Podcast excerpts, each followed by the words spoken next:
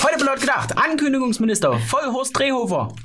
Neuzugänge bei der Tagesschau. Und Philipp hat endlich wieder lange Haare. Man, du sollst doch nicht.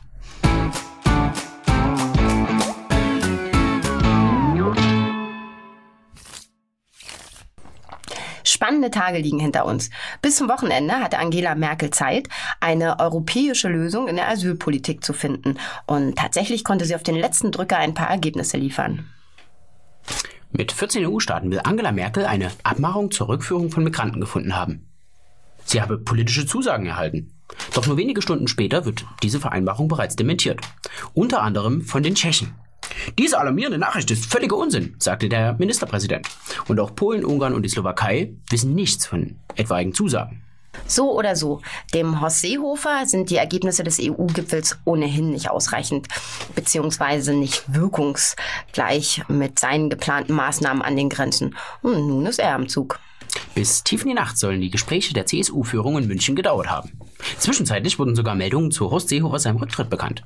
Sollte Ankündigungsminister Horst Seehofer nach all diesen Drohungen und Ultimaten jetzt endlich Taten folgen lassen? Nee, auf die alten Tage lässt der Horst nichts einreißen. Und macht das, was er am allerbesten kann. Er stellt der CDU ein neues Ultimatum. Aber diesmal wirklich das allerletzte. Und Anfang der kommenden Woche sitzen CDU und CSU dann gemeinsam nebeneinander und finden eine Einigung. Die Lösung sind Transitzentren. Horst soll an seiner Grenze zu Österreich Einrichtungen gestellt bekommen, in denen geprüft wird, ob ein Flüchtling bereits in einem anderen EU-Staat registriert ist. Dorthin wird er dann gegebenenfalls zurückgewiesen. Und das alles in innerhalb von 48 Stunden. Die perfekte Lösung. Jetzt müssen nur noch Abkommen mit den Ländern geschlossen werden, die die Flüchtlinge wieder zurücknehmen. Und das kann dauern. Österreich hat bereits klargemacht, dass es keine Verträge zu seinen Lasten geben werde. Und außerdem, bis die Zentren gebaut sind. Das dauert doch eh ewig. Mindestens bis nach den Wahlen in Bayern. Und danach interessiert das eh keinen Wähler mehr. Merkel hat es also mal wieder geschafft. Sie weiß eben, worauf es ankommt. Es muss mehr Ordnung in alle Arten der Migration kommen, damit Menschen den Eindruck haben, Recht und Ordnung werden durchgesetzt. Das ist unser Auftrag und unser Anliegen. Und darauf können sich doch dann alle einigen. Die Menschen sollen den Eindruck haben, dass Recht und Gesetz durchgesetzt werden. Den Schein wahren. In einem Deutschland, in dem wir gut und gerne leben. Abgeordnete tragen auf ihren Schultern eine schwere Last. Denn nur sie haben die Macht, Gesetze zu beschließen. Deshalb ist es auch nur gerecht, dass sie angemessen ihrer Anforderungen auch gerecht entlohnt werden.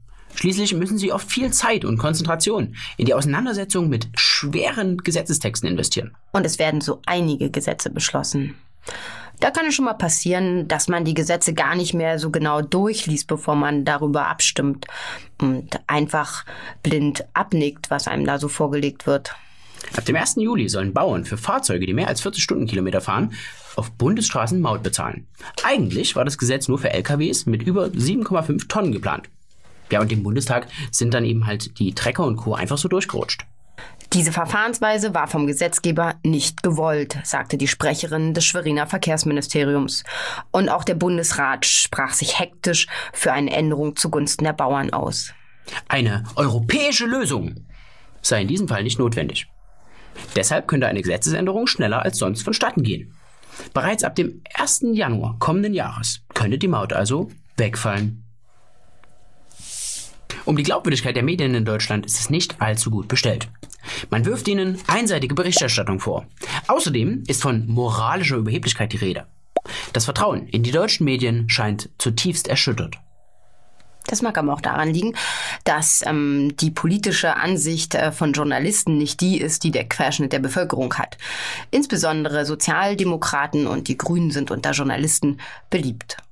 Fast zwei Drittel vertreten diese Meinung. Bei Umfragen schließen diese beiden Parteien aber deutlich schlechter ab. Nachdem man sich nun so lange auseinanderbewegt hat, wollen die Medien nun wieder auf die Leser zugehen. Ihnen die Hand reichen. Die eigene Arbeit besser erklären. Man wolle dem Leser zeigen, wie sich Journalisten ihre Meinung bilden und warum sie schreiben, was sie schreiben. Immer wieder hat man das Gefühl, dass die ARD die Medienarbeit der Grünen übernimmt. So zum Beispiel die ARD Hauptstadtstudio-Chefin Tina Hassel. Fanatisch bejubelt sie das neue Führungsduo des Grünen Parteitags Anfang des Jahres. Und sie schwärmt von einem Aufbruch bei den Grünen. Mittendrin statt nur dabei. Eine Meinung, die viele Zuschauer und Leser nicht teilen können. Ist es eine Meldung oder ein Kommentar, der einfach mal wieder nicht entsprechend gekennzeichnet wurde? Oder gar eine private Meinung eines Journalisten? Da fühlt man sich als Leser häufig hilflos im Dschungel des Journalismus.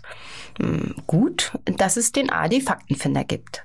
Hier werden politische Meldungen eingeordnet, dem Leser werden Fakten präsentiert und er kann sich selbst eine Meinung bilden. Also die Fakten von den Fiktionen zu trennen. Also wie bei X-Faktor. Wenn Wahrheit. Naja, eher wie beim Schwarzen Kanal.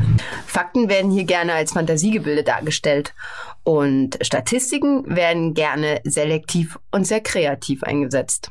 Intern ist man bei der ARD mit dem neuen Journalismus aber zufrieden. Und deshalb hat man kurzerhand Juliane Leopold zur neuen Tagesschau.de Leiterin ernannt. Juliane Leopold, wem der Name nichts sagt, ist die ehemalige Redaktionsleiterin von BuzzFeed Deutschland. BuzzFeed und Tagesschau. Da wächst zusammen, was zusammen gehört. Werbung als redaktionelle Inhalte und Nachrichten für ADHS-kranke Kinder. Und genau aus dem Grund werden wir Nachrichten in Zukunft in folgendem Stil präsentiert bekommen. Die zehn angesagtesten Frisuren bei syrischen Flüchtlingen. Diese sieben Vergewaltigungsfälle haben nur regionalen Charakter und 14 Gründe, warum sie in Zukunft die Grünen statt der AfD wählen sollten. Ob die ARD damit das Vertrauen der Leser und Zuschauer zurückgewinnen kann, ist fraglich. Aber die öffentlich-rechtlichen sind ja auf den zahlenden Kunden auch nicht angewiesen. Dank der Rundfunkgebühren sind die Kassen prall gefüllt. Und so ist bei der ARD auch nicht der Kunde König, sondern die Politik. Schließlich sorgen die dafür, dass auch in Zukunft das Geld in Strömen fließt. Lücken oder Lügenpresse? Wer lügt am meisten? Schreibt dann in die Kommentare. Ansonsten, das war's mit Outgedacht. Schaltet nächste Woche wieder ein und ähm, liken, teilen, kommentieren und vielen Dank an die Paypods und äh, die anderen. Ähm, und nächste Woche dann hier wieder etwas kürzere Haare.